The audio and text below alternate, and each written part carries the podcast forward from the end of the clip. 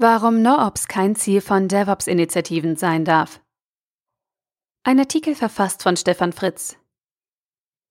Endlich die Admins loswerden und auch kein Geschwafel mehr über eine neue Art der Zusammenarbeit zwischen Entwicklern und Admins mit der DevOps-Kultur.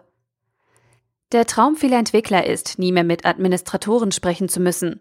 Oder? Zumindest wartet kein Entwickler gerne darauf, dass ein Admin sein gerade entwickeltes Werk erst deployen muss, bevor es die Welt erblickt und die Nutzer es genießen können. Eine Umgebung direkt aus dem Code anlegen und ohne Zeitverzug ein skalierbares Backend bereitstellen zu können. Einfaches Deployment ohne Diskussion und kein Budgetverlust durch die Verwaltung von Ressourcen. So sollte eine erfolgreiche Welt von morgen aussehen.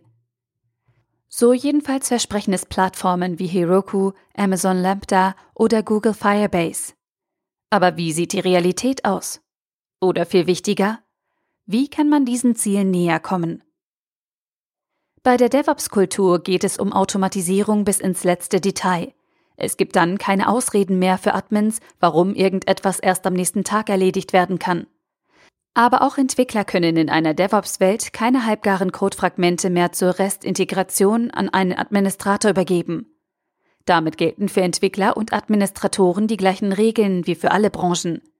Die IT-Revolution frisst mit dem DevOps-Mindset endlich ihre eigenen Kinder und kann als Industrie eine neue Reifegradstufe erreichen. Im Nachhinein scheint es schon fast anachronistisch, wie wir 30 Jahre lang mit ITIL-Prozessen versucht haben, im Betrieb der IT-Lösungen etwas in Ordnung zu bringen, von dem keiner weiß, ob es im Designprozess überhaupt jemand bedacht hat.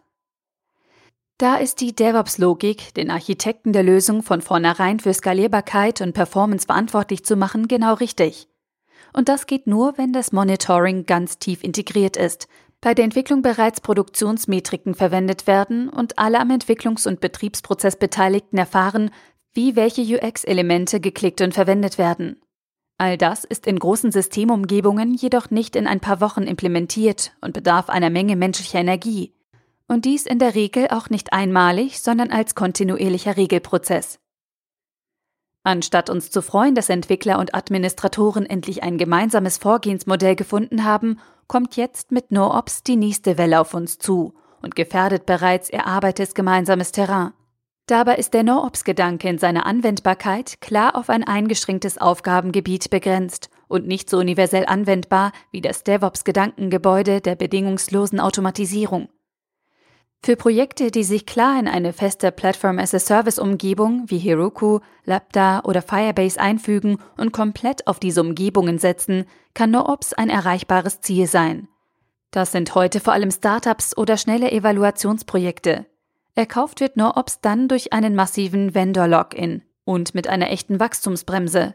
Denn wenn die Systemlandschaft wächst, muss das gesamte Team noch auf das neue Mindset DevOps eingeschworen werden – damit ist der No-Ops-Anwendungsbereich wirklich klein und die aktuellen Diskussionen über diesen Ansatz werfen viele gut laufende DevOps-Projekte wieder zurück.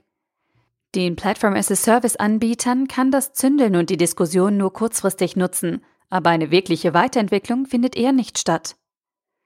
Aus dem Praxisbetrieb bei Synex und den Kooperationen in und mit verschiedenen Projekten und Unternehmen kann ich die Implementierung von DevOps-Teams und Strukturen für alle Projekte jenseits des Prototypenbaus unbedingt empfehlen. DevOps ist eine Reise und kein Zustand. Machen Sie sich auf den Weg. Denn Menschen im Betriebsprozess bekommt man nur wegautomatisiert, indem man alle Projektbeteiligten mit auf den Weg nimmt und alle Möglichkeiten vorher gemeinsam bedenkt und den Code umsetzt. Und keine Sorge, auf die Admins, die damit frei werden, warten schon die nächsten Betriebsthemen. Der Artikel wurde gesprochen von Priya, Vorleserin bei Narando.